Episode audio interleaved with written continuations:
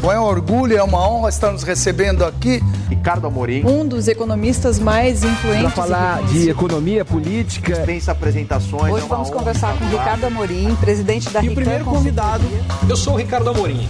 Um grande prazer estar aqui com vocês. Ricardo, queria te agradecer enormemente ter aceitado o convite para fazer essa live. É, eu acho que o momento está muito oportuno. É, já tem 4 mil pessoas online, hoje deve dar uma, uma, uma excelente audiência aí. É, muita gente não tem coragem de fazer live comigo, porque o pessoal tem medo das minhas perguntas aí. Mas eu sou um. Então a gente vai se divertir nesse caso. Pô, é, exato. É. Eu, eu, eu, eu faço nada. Eu, eu, do Buffett. Ele, eu sou... ele é o seguinte: ele fala, olha, capricha nas perguntas, porque fica mais divertido para você e para mim. E eu, eu sou seguidor dessa linha, então a gente vai se divertir. Uou, vamos lá. É, queria agradecer demais é, tu ter disponibilizado esse tempo aí para falar conosco. A gente tem uma plataforma que tem é, mais de 300 mil pessoas inscritas, mais de 80 mil pagantes. Hoje é a maior plataforma de comunicação do Brasil. Eu mandei aí para ti um. O nosso sistema de notícias hoje atinge 80 mil pontos. São 80 mil pessoas que são impactadas quando a gente solta uma notícia urgente pelo push notification. 80 mil pessoas recebem. Esperamos que a gente consiga aí bater 300, 400 mil assinantes nesse sistema de informação de mercados que, que hoje aí é o mais, é, digamos assim, é o mais acessado do Brasil. Eu fiz, eu fiz uma lista de perguntas aqui, só pergunta, só pergunta fácil para ti. É, queria. Eu, nem acredito. Cara, nem me lembrava que tu, que tu lembrava daquele, daquele jantar que a gente fez aqui em Porto Alegre faz muito tempo, cara. Não sei como é que tu faz lembra. Faz muito tempo, eu não sei quantos anos faz. Agora vou te contar por que, que eu lembro tão bem desse jantar. Porque, salvo engano meu, foi a primeira vez que eu fui ao, ao Copipi em Porto Alegre. E eu me lembro quando, quando eu fui convidado a, a minha grande surpresa, que falou, não, pô, é o melhor restaurante de Porto Alegre e é um tailandês. Porque essa coisa de paulista, sabe qual é paulista, né? Falou sim, com gaúcho, falou, não, melhor restaurante de Porto Alegre tem que ser uma churrascaria, né? Sem dúvida. E é... de paulista. Então, é. foi daí que veio a história, por isso que eu lembro tão bem. E eu, eu não sei se foi a primeira ou não, mas eu sei que eu fui várias vezes ao Copipi, eu adorei o restaurante. É então, uh, por isso que eu lembro tão bem dessa história. Eu vou começar com uma pergunta é, que todo mundo quer saber. É, existe bolha na Bolsa Americana? É, eu acho que essa pergunta é a pergunta de um trilhão de dólares, né? A pergunta mais difícil hoje, eu acho, a ser feita é, para qualquer economista, para qualquer gestor no mundo.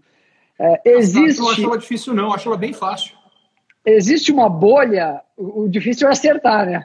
Existe uma não, bolha. É, existe, eu não tenho dúvida nenhuma que existe uma, que existe uma bolha. A questão, para mim, importante não é essa. A questão é quanto mais essa bolha pode inflar antes de vir a, estourar. E a minha impressão é bastante. É, por que, que existe bolha? Quer dizer, primeiro a gente tem que ser objetivo. O que, que define uma bolha? É quando os preços descolam do fundamento. E aí, para mim, não tem grande dificuldade de ver que os preços estão descolados. Como é que a gente vê isso? Compara qualquer métrica de valuation que você veja de preço hoje com relação ao histórico. E o que você vai ver em qualquer uma delas, você pode ver preço-lucro, pode ver uh, em relação ao EBITDA, preço por uh, valor patrimonial líquido, uh, pode pegar preço por venda, o que você quiser. A bolsa hoje nos Estados Unidos está num dos níveis mais altos que ela teve na história. Dependendo da métrica que você use, ela está entre os 3% mais caro que ela já teve, ou em alguns casos ela chega a estar no 1% mais caro que ela já teve. Agora, Mas, por que que eu... Vamos lá. Deixa, deixa eu só fazer um, um contraponto aqui. Apple negocia 36 vezes lucro, Google 32 vezes lucro, Facebook 35 vezes lucro. É, isso pode... A Bolsa Chinesa já atingiu em alguns momentos 100 vezes lucro, a média das empresas. Essa bolha pode ainda nos, Crescer muito. Pode subir muito, exatamente esse ponto. Nos Estados Unidos mesmo, quando houve a bolha da Nasdaq, já chegou a quase o dobro do que está hoje. Chegou a 55 vezes lucro na média. Agora, você está falando dessas, eu posso pegar casos muito mais extremos. É, Tesla negocia a 4.230 vezes lucro. Com um detalhe, o lucro inteiro a da Tesla. Tesla tá, a Tesla está absurda. E o lucro tá inteiro da Tesla, dicas de passagem, é de venda de crédito de carbono. Porque, na realidade, no negócio eles perderam dinheiro, a menos que o negócio deles se tornou venda de crédito de carbono. É, meu ponto com isso aqui é, é, é, o seguinte: está caríssimo e pode ficar mais sim. E por que, que eu acho que é provável que fique bem mais, que ainda suba muito mais antes de cair? Porque com taxa de juro negativa no Japão, taxa de juro negativa na Europa, taxa de juro perto de zero nos Estados Unidos e até no Brasil está começando a chegar perto de zero, o que acaba acontecendo é que os investidores não têm opção no mercado de renda fixa, a não ser que você esteja disposto a pagar para investir.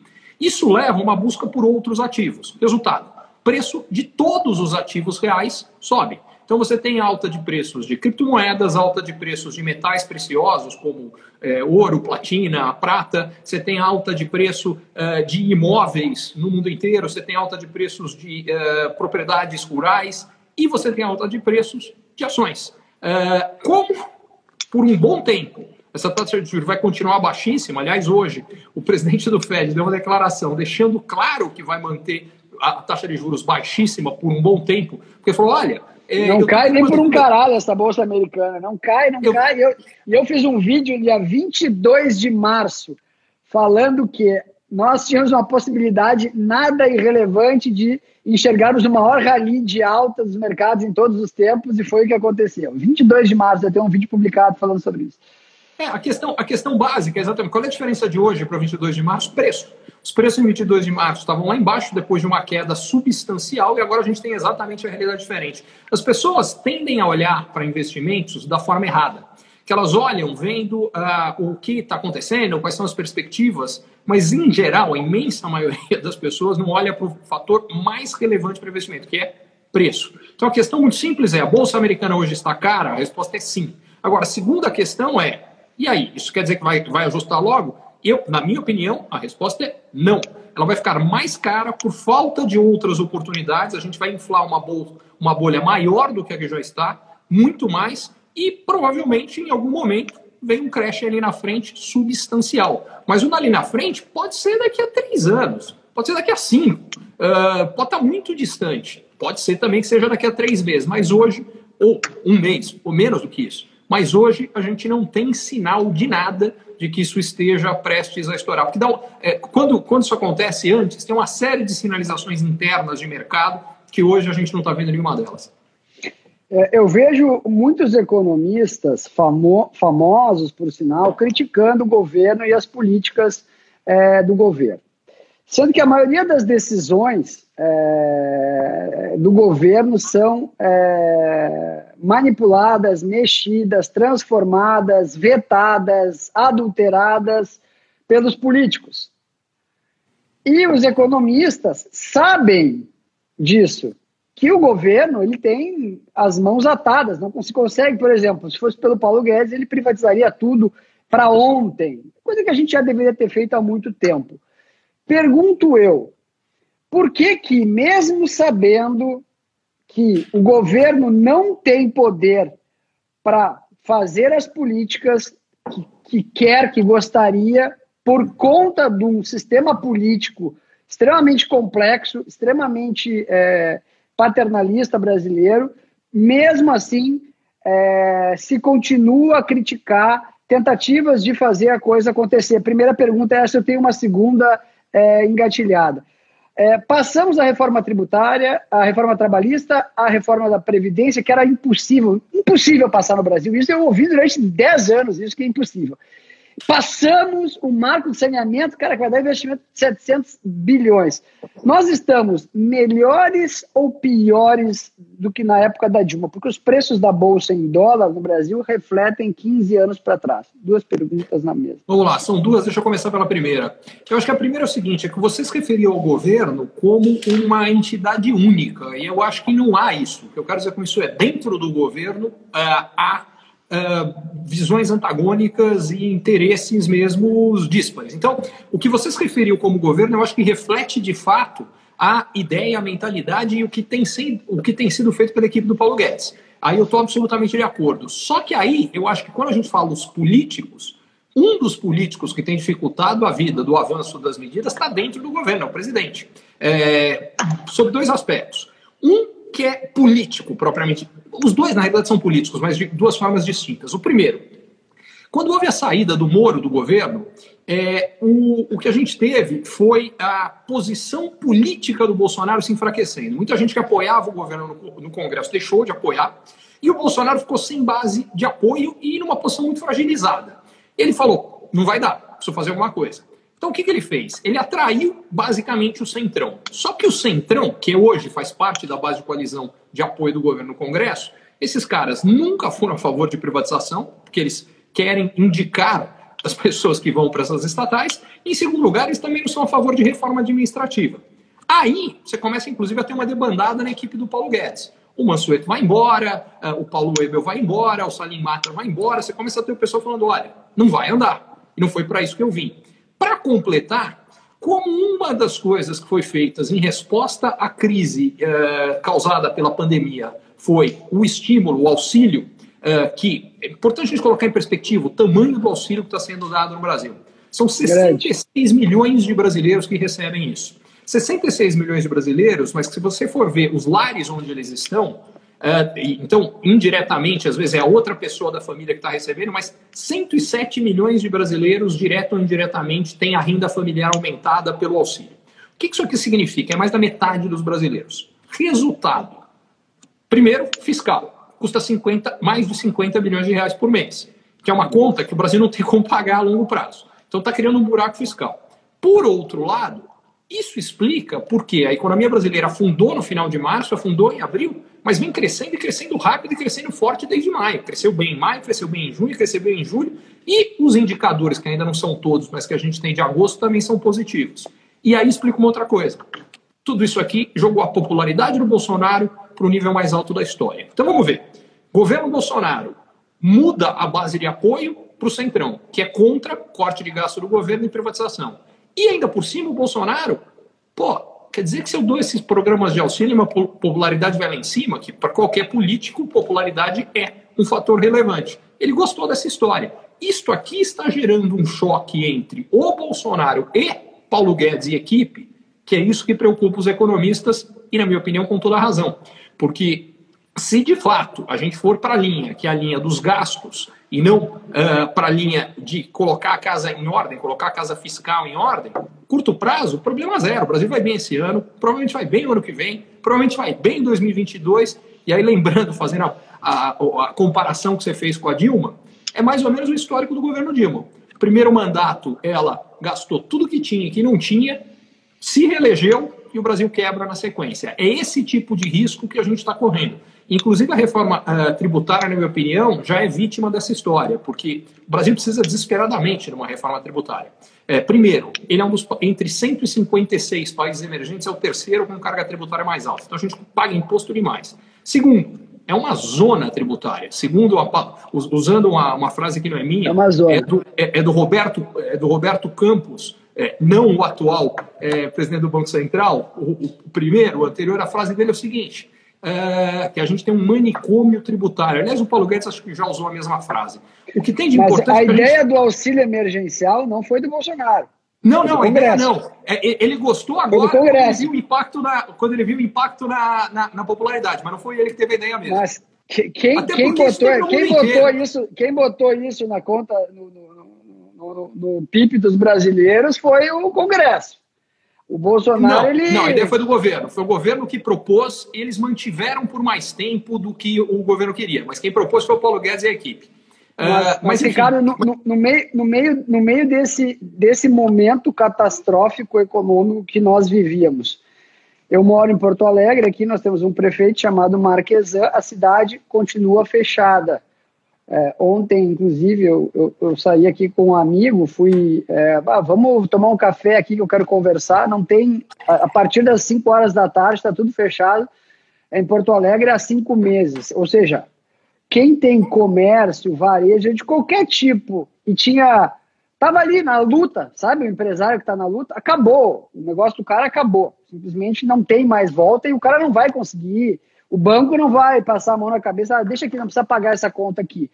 Qual era a solução que tinha o Brasil a não ser fazer um movimento desse tipo para tentar recuperar a economia o mais rápido possível. Dois, não, estava correto. Não, todo, assim, o, o, problema do Brasil é o fiscal, mas é o fiscal do mundo inteiro foi para as cucuias com essa Perfeito. pandemia. Então, por que, que é só o Brasil? A situação no Brasil hoje, é, com o mercado emergente, é a melhor de todos os mercados emergentes latinos aqui. O Brasil que o melhor vai sair dessa crise e o mais rápido vai ser pelos indicadores aí que eu andei vendo. Qual era a alternativa que nós tínhamos a não ser fazer alguma coisa assim, com tudo fechado, todo mundo morrendo de fome? É, existia alguma outra alternativa que não é, isso? Porque assim é Vamos muito lá. fácil, é muito fácil tu, e, e, e, eu até faço aqui o, o meia culpa com o Marquesan, que eu critico muito. Pô, se fosse eu que tivesse na prefeitura e tivesse empilhando 150, 200 corpos por dia aqui, eu não sei também. Coisa complicada. Eu critico, mas eu critico sentado no meu sofá. Né? Então, então a gente tem que, além de criticar, além de é, fazer, uh, fazer o, o, o, contraponto, nós temos que. Qual era a outra alternativa? Porque às vezes tu Vamos tá lá. com a arma na cabeça num assalto, tu tem que fazer alguma coisa. Eu acho que tem dois aspectos. O primeiro, é, dado o cenário de pandemia que nós tivemos, a resposta à pandemia que nós tivemos, o auxílio tinha que ter acontecido, eu acho que ele é absolutamente correto. Então vamos olhar primeiro, esse é o, esse é o status quo, o que deveria acontecer, o auxílio, como aconteceu, o que não está acontecendo, e aí, diga de passagem, a reforma tributária está sendo vítima disso aqui, porque a boa reforma tributária era uma reforma que cortava imposto e simplificava. A gente está tendo uma reforma tributária que simplifica pouco e aumenta imposto. Por quê? Porque o que a gente não está fazendo é o outro lado, que era corte de gasto via reforma administrativa, isso é que saiu da, saiu da agenda, é, era, era, era uma das reformas programadas para esse ano. E Mas como é que tu faz uma reforma administrativa com um judiciário metendo a mão e mandando e desmandando no Brasil, como acontece, é, por exemplo. A gente não está nem tentando fazer. Porque, como Ninguém. você falou, a gente fala. Mas era o mesmo comentário a respeito da reforma da Previdência, que, como você bem falou, não só a gente fez, mas a gente fez uma tremenda reforma da Previdência. Fizemos. É, fizemos. Se, gente, se ouvisse esse mesmo comentário que você fez, ele era feito a respeito da reforma da Previdência. O fato é que a gente não está tentando fazer a reforma administrativa. Então, e, e esse é o primeiro aspecto. Agora, mais só um segundo.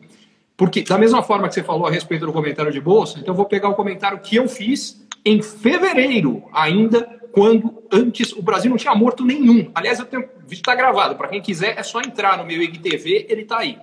Eu basicamente mostrei um vídeo falando, gente, o pessoal não está entendendo como funciona isso aqui. Processo de transmissão desse vírus é exponencial. O que significa que está todo mundo falando, não, mas o Brasil não tem nem morto, por que, que você está preocupado? Falei, porque é só ver o que está acontecendo na Itália, o que está acontecendo no resto do mundo, vai chegar aqui. O que, que a gente tem que ter feito?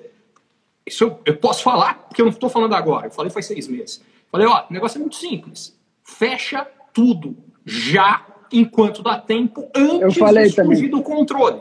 Se a antes gente tivesse feito isso lá, a gente não tinha hoje 110 mil mortos, a gente tinha perdido muito menos emprego, a gente poderia ter reaberto em outra condição e a gente não teria o buraco fiscal. Agora, dado que a gente não fez isso lá atrás, porque a gente demorou para responder e fez uma. Eu falo que a gente viveu o pior dos mundos, que é a gente, em vez de fechar para valer rápido e por pouco tempo, a gente deu uma fechada meia bomba, uh, eterna, ela não acaba, uh, que tem um custo. Perdemos as vidas do mesmo jeito. Então a gente acaba com o pior dos mundos, porque o que tinha que ter acontecido lá é o Bra... outro detalhe: o Brasil tinha que fechar inteiro, que não foi o que aconteceu. Vocês no Sul, em geral, responderam antes e responderam com muito mais firmeza. O que, que aconteceu? Como Sudeste, uh, Norte e Nordeste não fizeram isso, a doença comeu solta. Vocês fecharam, funcionou inicialmente, na maior parte dos casos, aí funcionou super bem. Só que aconteceu, quando vocês reabriram, o resto do Brasil estava infectado, a infecção chegou nos. Aliás, no, no Centro-Oeste é a mesma história. Chegou no Centro-Oeste, chegou no Sul, e esses lugares acabaram se tornando os lugares mais complicados. Quer dizer, vale para o sul do Brasil, vale para Minas, vale para o Centro-Oeste, enfim. Quem fez a lição de casa primeiro sofreu todo o custo econômico de fazer isso e não teve o benefício, porque o resto do Brasil estava inteiro contaminado, entendeu? Então, eu acho que não só a gente está errando do lado econômico, que é está faltando reforma administrativa e, uh, é, da, uh, e privatização, mas a gente errou na resposta à pandemia. Que aí, se a gente tivesse acertado, aí o resultado hoje era completamente diferente, que a gente vê nos países da Ásia. Mas o STF diz que quem manda era prefeito e, e governador. E aí o Bolsonaro, que para ele foi maravilhoso, porque inclusive Concordo. na pesquisa Datafolha, é, quantos por cento dos brasileiros responsabilizam o Bolsonaro é, pela pandemia? 11%. E na TV, é, pelo que a gente acompanhava, o Bolsonaro é um super vilão. Quando tu vai para uma pesquisa Datafolha, que é uma pesquisa que eu não sei, sempre dá diferente né, do resultado da urna, não sei porquê, deve ser coincidência, mas sei lá. Até, se, até na pesquisa do Datafolha, as pessoas não responsabilizam o Bolsonaro. Então, duas coisas, voltando ao processo de privatização, o Lewandowski deu uma canetada e disse não se pode mais privatizar nada no Brasil, só passando pelo Congresso. Qual foi o objetivo dele numa decisão monocrática dessa? Acabar com as privatizações. Dificultado no processo. Que, aliás, acabar, acabar. Já, já não passou era, mais nenhuma privatização. Não passou mais nenhuma privatização. complicadíssimo antes, né? Porque, eu, aliás, eu tenho, eu tenho uma recomendação para todo mundo que está aqui acompanhando a gente, é o seguinte, não deixem de ler a publicação feita pelo Salim Matar no dia que ele pediu demissão, explicando por que ele pediu demissão. Ele explica, por exemplo, que qualquer privatização, isso independentemente dessa decisão do Lewandowski, é, precisava da aprovação de 15 órgãos para acontecer, qualquer uma. É, e o Brasil tem quase 700 empresas estatais. Quer dizer, os Estados Unidos tem 16, o Chile tem 25, a Holanda tem 8, o Brasil tem 700. Faz sentido isso? Não, não faz. É, tu acha que é factível, pós-pandemia, os países passem a ter menos dependência da China na fabricação uh, de produtos? Quanto tempo? Porque eu vejo que hoje o Trump está preocupado com a reeleição. Sim, o que é natural. É, eu, eu, eu costumo acertar bastante os movimentos do Trump, eu acho que eu não errei um ainda. E eu não enxergo ele retalhando a China antes de novembro, 3 de novembro, de data da eleição. Depois, o bicho vai pegar, vai pegar e vai pegar feio. Tu acha que é factível? É... Porque assim, se tirarmos a fabricação de parte da produção mundial da China, os preços vão subir absurdamente e talvez a gente não tenha mão de obra para tudo isso. Tu acha que é factível esse movimento? E eu vejo também um movimento global, geral das pessoas. A gente está no Brasil aqui, né, terceiro mundo, mas até aqui as pessoas não querem mais consumir produtos é, chineses por conta desse. É, eu vejo muita gente né, falando sobre isso. Tu acha que é factível isso ou não? Sim e não. É, significa que eu, eu não. É mais factível, eu não tenho dúvida do que, que vai acontecer, só que eu acho que as pessoas se iludem um pouco em relação ao ritmo e à escala disso. Então, o que, que eu quero dizer com isso aqui? É, a primeira coisa que a gente precisa entender, isso independe de Trump, tá? O que aconteceu? As empresas tiveram seu, toda, toda a sua cadeia de supply chain exposta, porque o fato é, a China virou a grande fábrica global. Para deixar isso de uma forma um pouco mais específica, um terço da produção mundial da indústria hoje é feita na China. Só para dar uma ideia, isso é o dobro do que é feito nos Estados Unidos, por exemplo, que é o segundo lugar. Uh, por que isso aqui é importante? Porque se para alguma coisa na China, para no mundo inteiro, falta produto no mundo inteiro. Uma das coisas que eu acho que vai acontecer, mais do que uma saída generalizada da China, é as empresas criarem rotas alternativas de supply chain. O que, que significa isso? É a mesma coisa que acontece, você tem dois provedores de internet. Se der um problema em um, para mim é importante a internet, eu tenho outro. Vai ter um plano backup. Isso é um primeiro aspecto. O segundo, acho que vai acontecer um processo de regionalização e nacionalização de produção. Então, em geral, é regionalização, é, mas no caso dos países grandes, como é o caso dos Estados Unidos, como é o caso mesmo do Brasil, mercados consumidores muito grandes, vai ter mais nacionalização de produção. Quem são os grandes ganhadores desse movimento? O primeiro é o México, porque é o país mais próximo já com uh, o arcabouço legal do acordo de livre comércio com os Estados Unidos e com outro detalhe importante, incluindo transferência de tecnologia. O segundo é o leste europeu, que vai se juntar mais ao bloco da Europa Ocidental. Mas aí o arcabouço legal uh, para o livre comércio e para a transferência de tecnologia não está bem, tão bem desenvolvido. E pode vir a ser, inclusive, uma oportunidade para o Brasil. A diferença é que, no caso brasileiro, a gente vai ter que transformar isso em uma oportunidade, não é que é uma oportunidade que está pronta. E o último ponto, por que vai ser mais lento? Porque se isto for feito de forma muito acelerada, como você falou, vai acelerar a inflação. Só que não é o único fator acelerando a inflação. Isso vai acelerar a inflação. A próprio anúncio hoje do Jerome Powell, que ele fala, olha, a partir de agora a gente vai aceitar a inflação mais alta por mais tempo. Isso não é só nos Estados Unidos, isso passa um recado para bancos centrais no mundo inteiro. Acelera a inflação. E terceiro fator que acelera a inflação, o mais importante deles todos, em resposta à crise atual, foram colocados dezenas de trilhões de dólares a mais de ativos uh, de, de crédito, de ativo financeiro, tudo isso.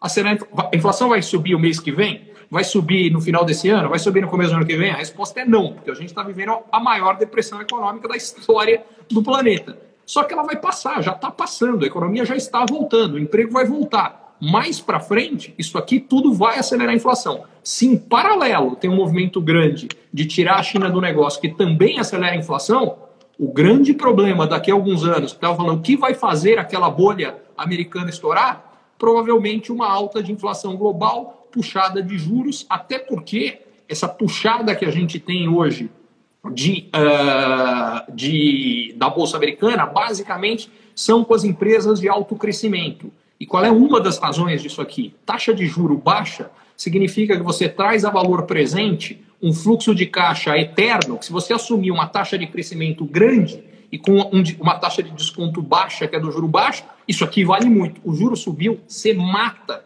esse movimento da puxada das ações de growth americano, e aí é que o negócio explode. Vai acontecer o mesmo. Por que, que eu falava que eu não vejo isso acontecendo em breve e acho que vai puxar mais antes disso? Por todas essas razões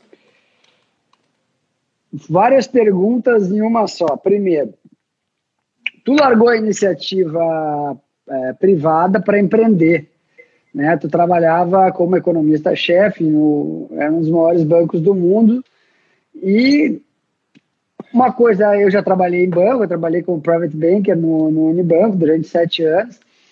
É, uma coisa é trabalhar é, na iniciativa privada, outra coisa é empreender. Hoje eu sou empreendedor. Tu largou tudo isso, agora está empreendendo e, obviamente, tu angariou, é, tu é um empreendedor muito bem sucedido, que eu acompanho, tu angariou bastante dinheiro nessa tua caminhada aí. Então, hoje a gente tem, a primeira coisa que eu te pergunto é, um, tu investe em ações? Claro. Eu sei que sim. Quais são os teus cavalos? Por que que tu está apostando nesses cavalos? E se tu acha que a bolsa brasileira tá barata ou tá cara neste momento que estamos vivendo agora, frente a esse novo momento de Selic, assim, pô, a gente que acompanha o mercado direto, cara, imagina 10 anos atrás se te dissessem que, que em 2020 a Selic ia bater 2%, ia dar uma gargalhada. Impossível isso. Inimaginável. É, disse, essa aí para quem procurar, manda, manda a galera procurar no Google e vai achar.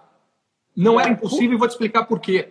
Tá. Porque o movimento era global. O movimento de queda de taxa global. de juros vinha acontecendo no mundo inteiro. E no caso Mas essa última batida aí foi por causa do Covid. Essa socada. Então, a única coisa que acelerou o processo. Mas acelerou. era nessa direção que vinha de qualquer jeito. Aliás, o Covid acelerou um monte de. As pessoas falam muito em novo normal. E não é novo normal. Eu chamo esse processo de grande aceleração, porque eram tendências que já vinham acontecendo e que se aceleraram. Por exemplo, você falou da questão é, de um sentimento anti-China.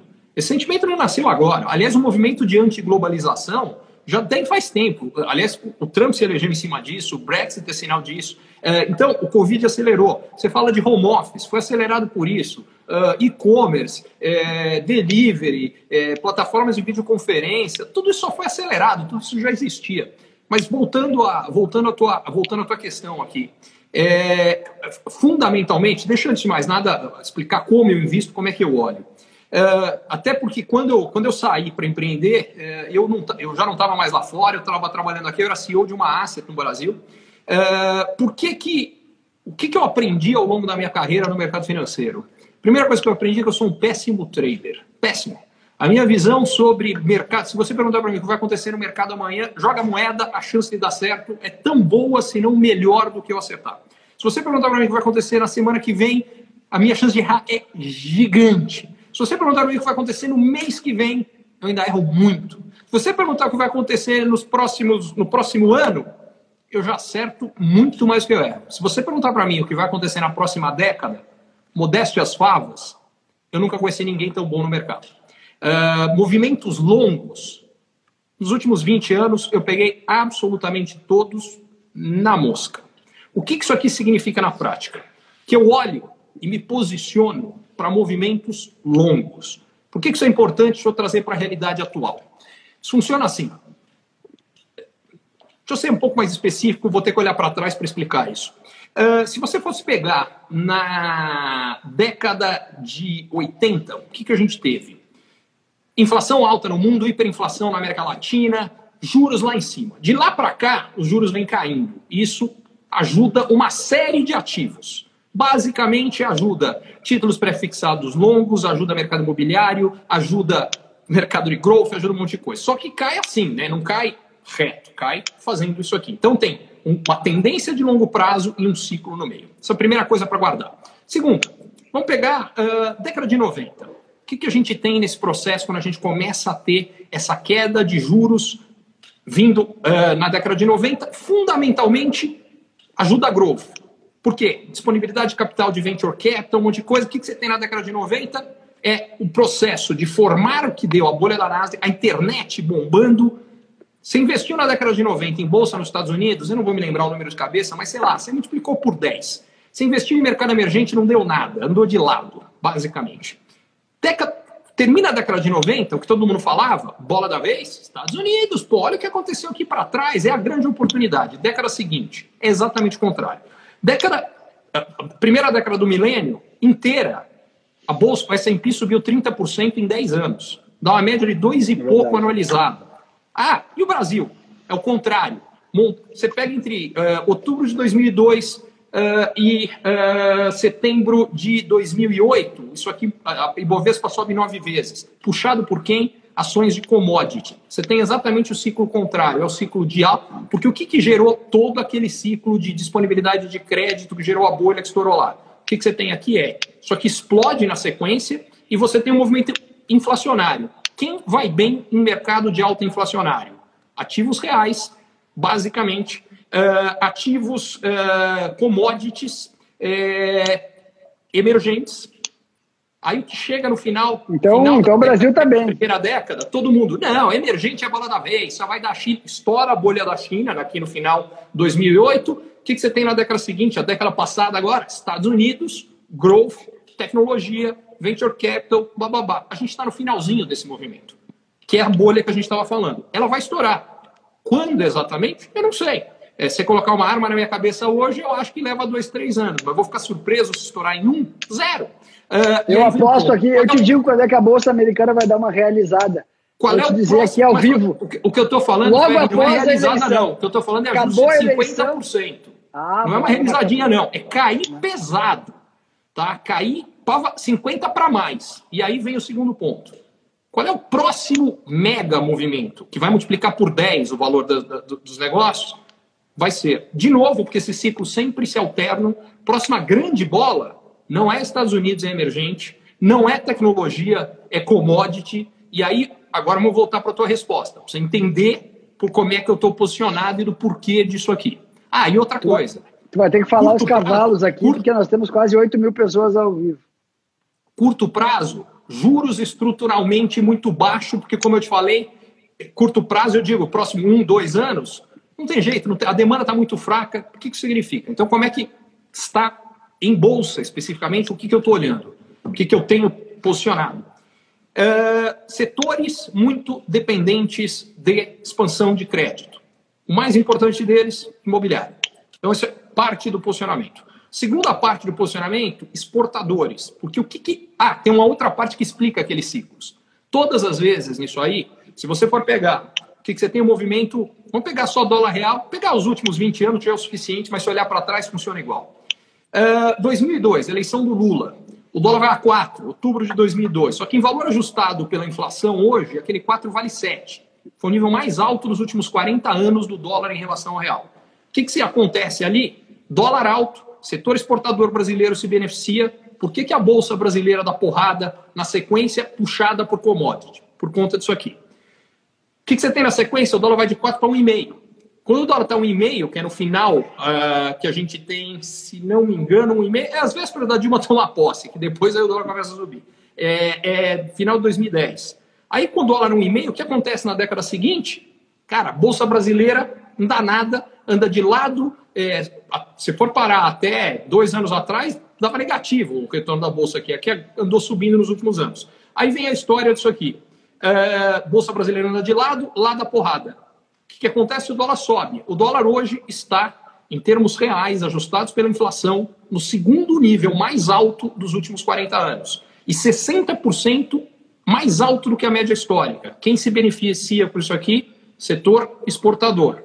Particularmente, setor exportador de commodity. Moral da história, o outro lado do meu posicionamento são as exportadoras de commodity. E aí vai desde Petro, Vale, BRF, basicamente grandes exportadores, seja de alimento, de energia, de metal, mineral. Esse é o segundo grupo uh, onde eu tenho a maior concentração. E aí tem alguns piques específicos de oportunidades por razões as mais diversas possíveis, mas que são menos o setorial e mais a empresa. Aí é um bottom-up e não um, um, um top-down. Duas perguntas. Primeira pergunta para circular esse vídeo por todo o Brasil. É, os imóveis vão dobrar de preço? Se sim, em quanto tempo? Olha, se tem uma coisa que eu aprendi ao longo do tempo, é que se você junta é, nível e quando, a chance de você estar certo é zero. Então eu não tenho a menor ideia.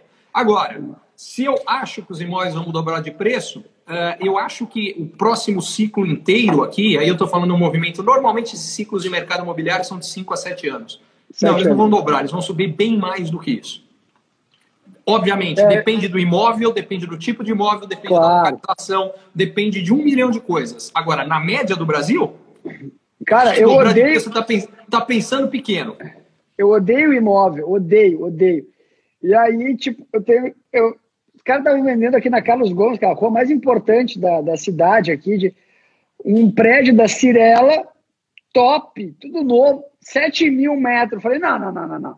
Eu vou ter que comprar isso aqui, novo prédio zero. O que aconteceu? Fizeram um puta de um lançamento em 2011, dois, em 2014, venderam tudo na planta.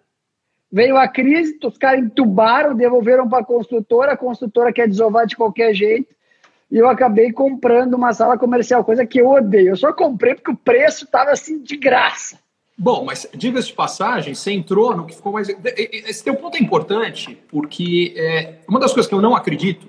Eu escuto um monte de gente falando, não, tal investimento é sempre bom. Não existe investimento sempre bom por uma razão não. muito simples. Uma coisa que determina um bom e um mau investimento é, primeiro, o preço e, segundo, a perspectiva para aquilo lá. Então vamos ser específico no exemplo que você pegou. Quem sempre ganhou dinheiro investindo em imóvel é quem investiu depois do caos. Vamos pegar os últimos 20 anos. Investiu em imóvel, eu falei da, da história do Lula, uh, da eleição em 2002, quem comprou imóvel em 2003 nadou de ganhar dinheiro nos cinco anos. Não subiu duas vezes ali também. Teve local que subiu mais de 10. 10 uh, vezes. É. E aí, o que, que você tem? Aí o pessoal compra depois que faz cinco anos que está subindo. Fala, ó, oh, tá vendo? Por que, que as pessoas estão sempre entrando atrasado na festa? Porque elas têm uma sensação. Bolsa, porque em março a bolsa era um tremendo investimento. E diga-se de passagem, aí, aí vou abrir o coração aqui da minha, da minha dor de cotovelo, eu comprei muito menos do que eu deveria. Por que eu comprei? Porque eu achei que o fundo do poço era mais embaixo do que seria. Isso é porque tu não me seguia ainda. Se tu tivesse me seguindo, tu ia ver. O, o, eu comprei, eu aproveitei, mas por que, eu estou falando disso? Porque é engraçado. É, eu vou te contar a minha dor de cotovelo, ela tem a ver com o seguinte: os últimos três grandes movimentos de queda de bolsa, especificamente no Brasil, eu peguei todos eles, mas peguei cada vez com uma porcentagem menor. Ah, uhum. O de 2008 para 2009, diga-se passagem, não estou recomendando ninguém fazer isso. Eu sou ultra agressivo nos meus investimentos. Eu faço mudanças de alocações gigantes uh, que não, não acho que a maior parte das pessoas deva fazer isso. Eu faço isso que faz 30 anos. Primeiro, eu tenho um, um, um grau de eh, aceitar risco muito alto. Segundo, eu também. Eu trabalho há 30 anos com esse negócio, não estou recomendando a ninguém. Mas o fato é que. Uh, em 2008, em um ano e três meses, eu, o que eu ganhei naquela brincadeira pagou o lugar onde eu moro hoje. É, porque, enfim, foi uma festa. Uh, depois, o movimento da, o movimento da, da subida após a saída de Dilma, eu já peguei com uma alocação. Peguei bem, mas peguei com metade da alocação do que eu fiz ali. E agora uh, peguei ainda menor do que peguei a outra. Então, tem uma dor de cotovelo aqui, estou abrindo o coração. Peguei, ganhei dinheiro, mas muito menos do que em outras, em outras, uh, em outras situações. Mercado de ações. Vai lá. Vai, vai, vai. Vai você. Vai lá. O mercado de ações no Brasil vive um novo normal. O novo normal é o seguinte: é, as empresas educacionais caíram, caem 50% no ano. É, ninguém mais vai estudar, é, o mundo vai acabar. Eu estou comprado, eu tenho uma posição enorme de, de Cogna, por isso eu estou falando. É, o novo papel, cai 53% no ano e tudo. É, o setor educacional inteiro está caindo 50%. E aí a gente vai para o setor de bancos no Brasil, que hoje Bradesco, por exemplo, está é, é, tá a níveis de 2005. Banco Bradesco está uhum. a níveis de 2005, e aí a gente vem para aquela a nova narrativa é os bancos vão cair a rentabilidade por causa das fintechs, por causa é, da legislação, e, e, e, essa narrativa ela já vem nos últimos cinco anos, né? E nunca caiu, sempre segue 18, 19, o ROI continua crescendo. Então, os bancos estão caindo 30 e poucos por cento, 40 por cento, e aí a gente vai para outra ponta, que é o setor de varejo, que hoje é o grande líder da Bolsa Brasileira. A Magazine Luiza é, acho que é a maior alta do ano, depois vem a Varejo, é uma ação que eu adoro, que eu tenho muita, é, depois é, é BTOW, é Lojas Americanas, né? É. Tu acha que esse é um novo normal? Tu acha que esse é um novo normal?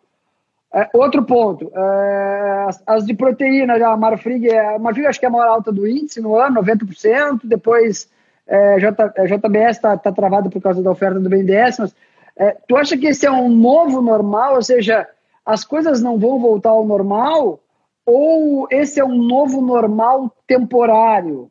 É, a partir da, de janeiro do ano que vem, as coisas tendem a se acomodar, porque o mercado ele sempre é, e, e, uma coisa que eu, eu, eu, consigo, eu consigo acertar bastante: o mercado sempre exagera, sempre é o extremo, ou é demais ou é não te quero e te odeio e agora tu não vale mais nada, né? Tu acha que esse é o novo normal ou as coisas tendem a uma normalidade? Primeira pergunta é essa. O novo normal volta ao novo normal ou o novo normal fica o novo normal?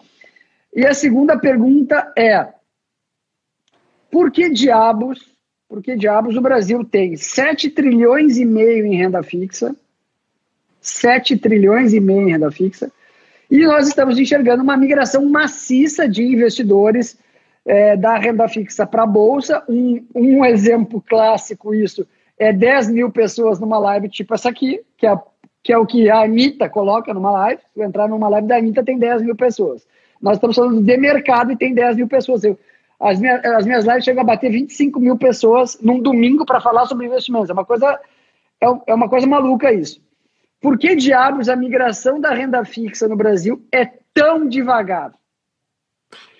Digo isso porque é o seguinte: a gente está vendo uma migração maciça de investidores para a Bolsa, mas o dinheiro vem ainda a conta-gotas, é 100 milhões por dia, quando a gente tem um estoque de renda fixa enorme.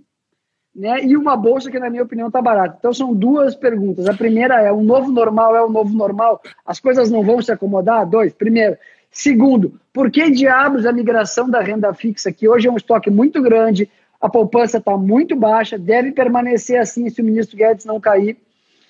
É, por que, que demora tanto? Por que, que as pessoas demoram tanto para migrar para a Bolsa? E falando nisso, aproveitando o gancho, eu falo de. Bom, eu vou, para tu responder, eu faço outra pergunta na sequência.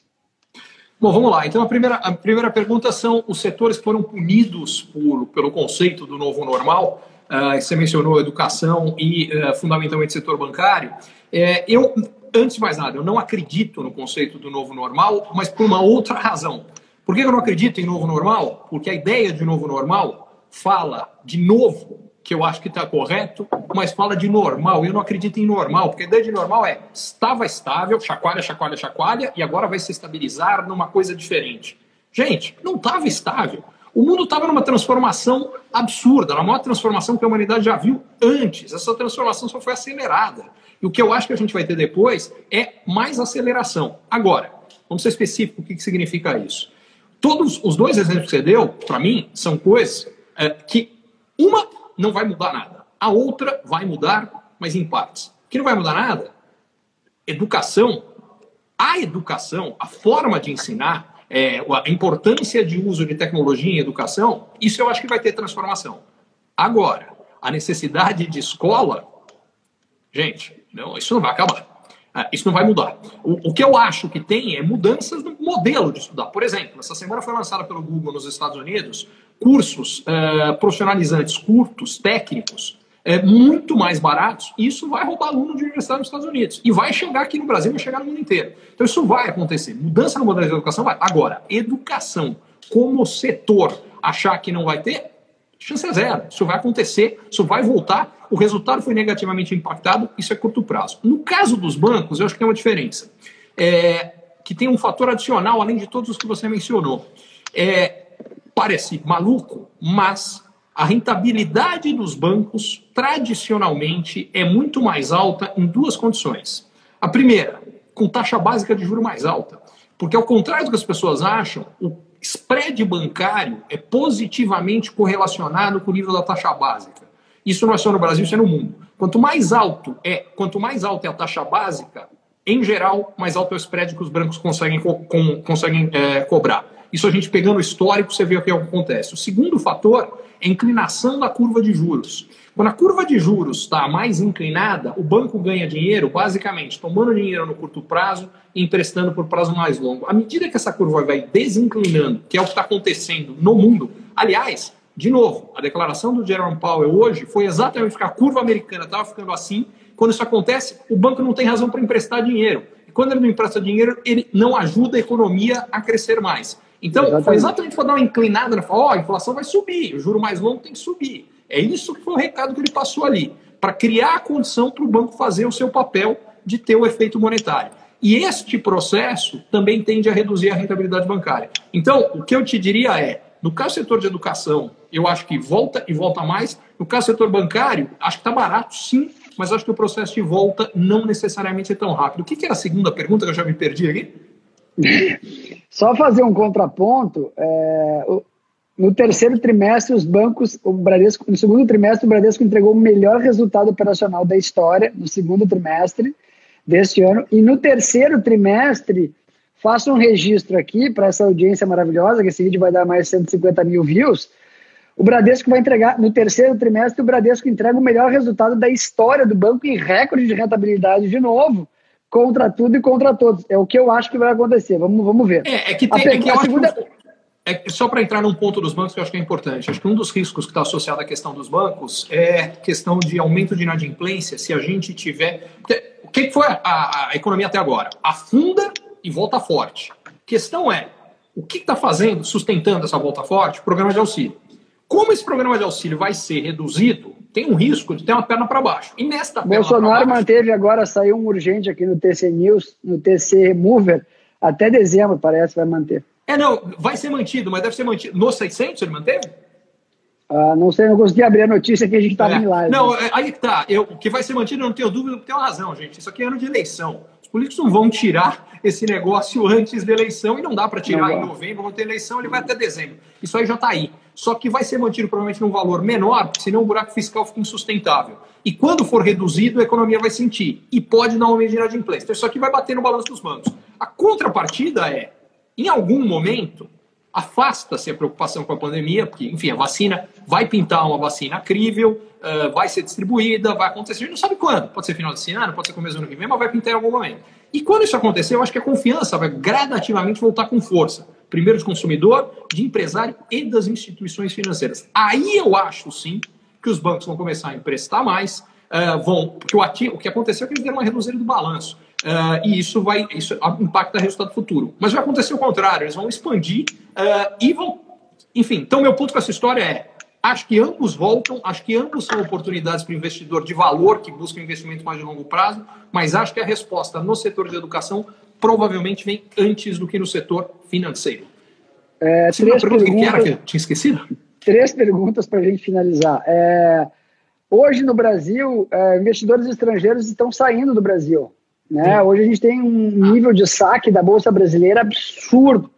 É um nível assim enorme. E o mais impressionante é que a gente está vendo uma migração enorme, o estoque de renda fixa no Brasil, 7 trilhões e meio, como eu disse, sem contar o investimento dos brasileiros do exterior, que é mais um trilhão e meio.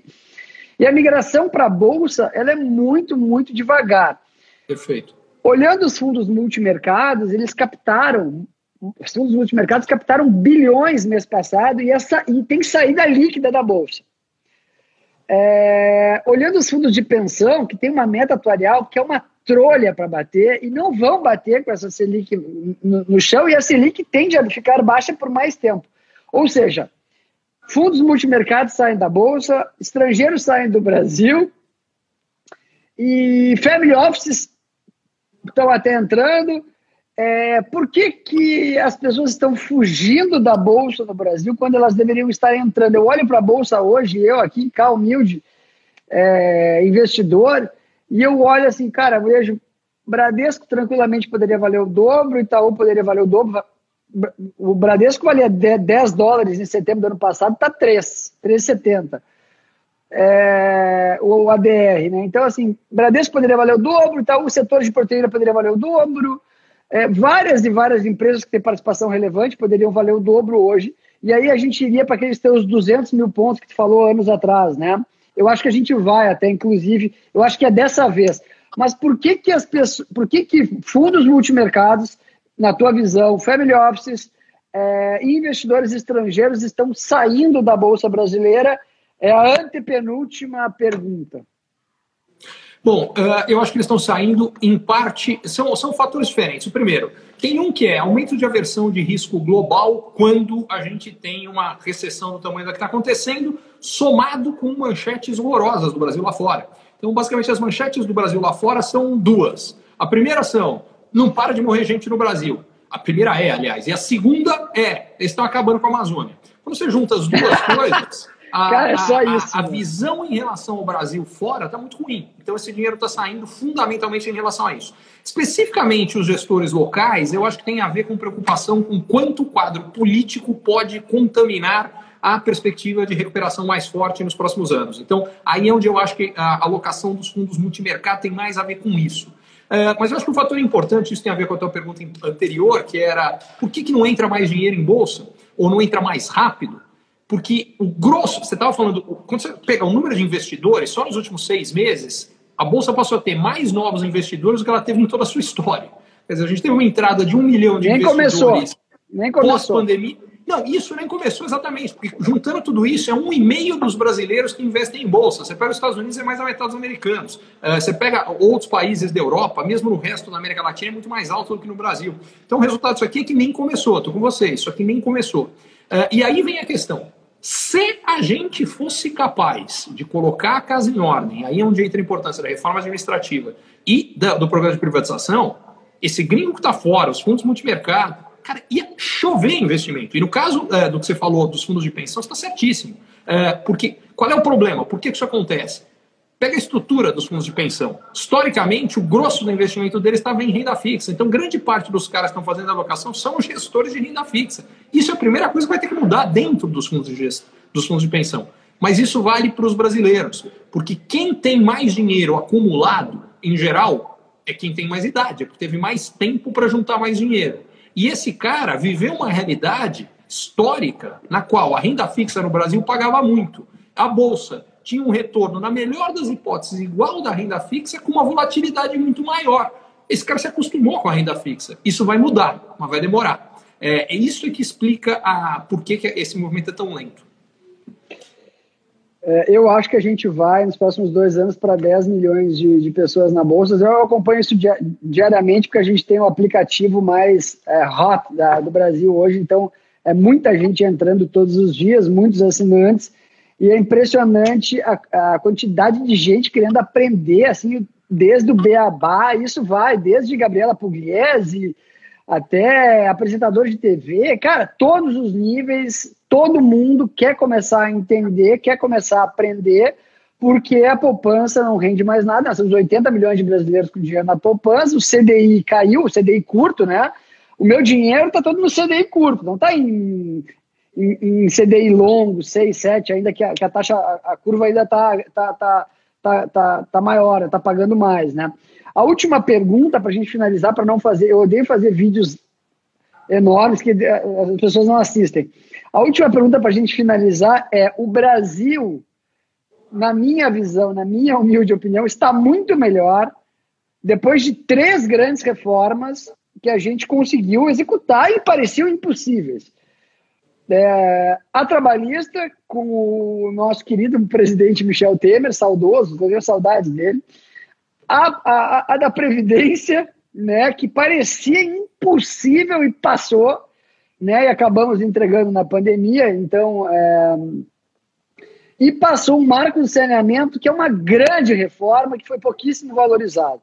Concordo. É, o Brasil é aquele, é aquele jovem é, jogador de futebol da base, sabe? Daquele teu time predileto, que é a eterna promessa. Agora, esse cara vai esse cara, e ele vai, desde o do, do infantil, ele vai para o juvenil, ele vai para o junior, ele é sempre a grande promessa e nunca desabrocha.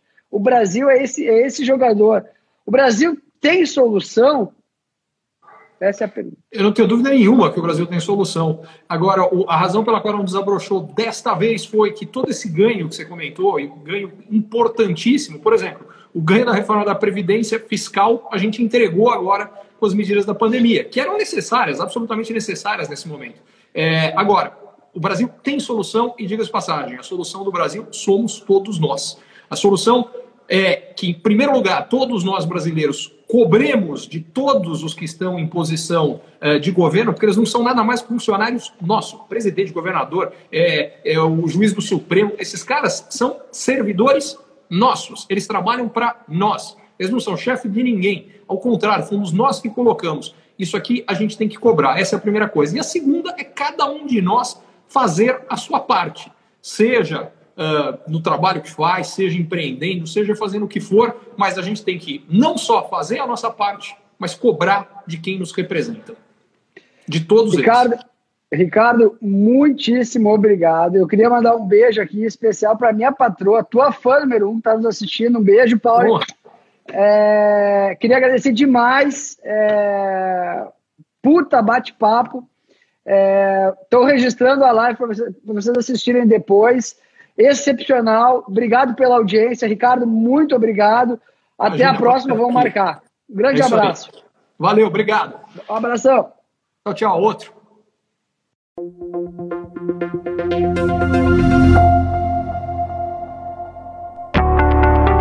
Se você é empreendedor ou executivo e você ou o seu negócio tem encontrado desafios para crescer mais, para ter margens melhores, para obter resultados melhores, para sustentar um crescimento acelerado de antes, para conseguir um novo investidor, para conseguir financiamento para o seu negócio, para fortalecer a sua equipe, talvez a mentoria Ricardo Amorim seja para você. Lá o que eu faço é ajudá-lo a entender melhor as transformações econômicas, sociais, demográficas, tecnológicas que estão acontecendo e, baseado nisso, tomar decisões melhores e montar a melhor estratégia para lidar com o seu desafio específico. Vale a pena você conhecer.